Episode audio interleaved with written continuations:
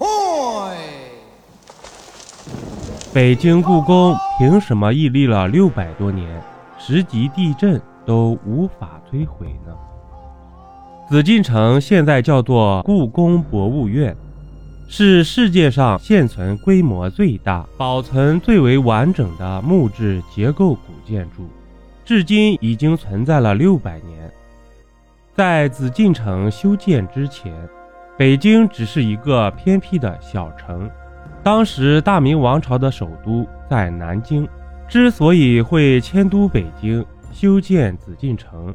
要从朱元璋第四个儿子燕王朱棣的一段黑历史开始说起。公元一三九八年，明太祖朱元璋驾崩，但继承皇位的并不是他的几个儿子们，而是皇长孙朱允文，建文帝。朱允文担心几个叔叔的势力太大，会威胁到自己，于是不到一年的时间，周王、商王。襄王、齐王、代王先后被废。正当他想对燕王下手的时候，朱棣以清君侧为由，发动了历史上有名的靖难之役，只用了短短四年的时间就攻破了南京。但建文帝不知所踪。后来朱棣在南京奉天殿即位，年号永乐，但很多大臣并不承认他。因为建文帝才是朱元璋钦定的继承人，朱棣只是个篡位者。虽然朱棣以武力镇压了数万人，但他还是不安心，因为建文帝还活着。为了巩固自己的统治，他想到了自己的兴亡之地北平，那里他已经统治了很多年了，根基稳固，于是决定迁都北平。这其中还有另外一层深意。朱棣被称为马背上的皇帝，他一生征战无数。他认为最好的防守就是进攻。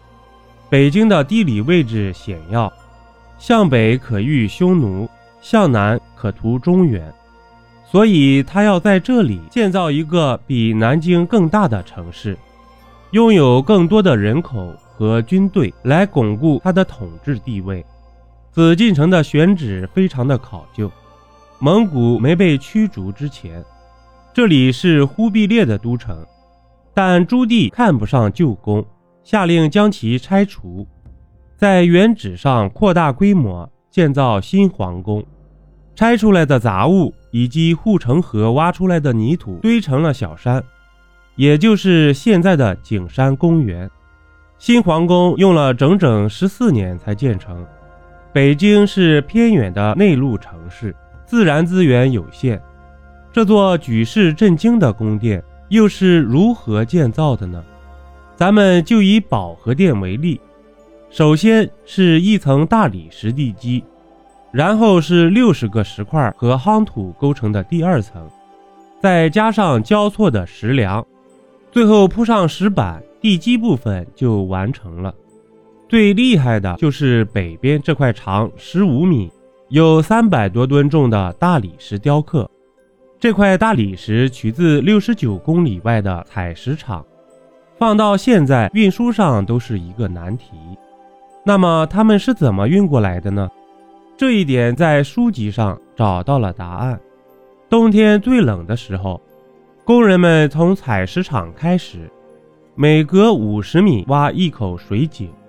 他们先是在道路上浇水，让路面结冰，然后在拉巨石的同时，在冰面上二次浇水，使得冰面更为润滑，减少摩擦力。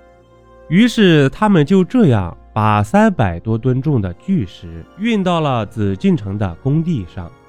这还不是最让人惊讶的，更震惊的还在后面。邀您继续收听下集。主播新专辑《民间故事一箩筐》，筐筐不一样，正式上线，欢迎您收听订阅。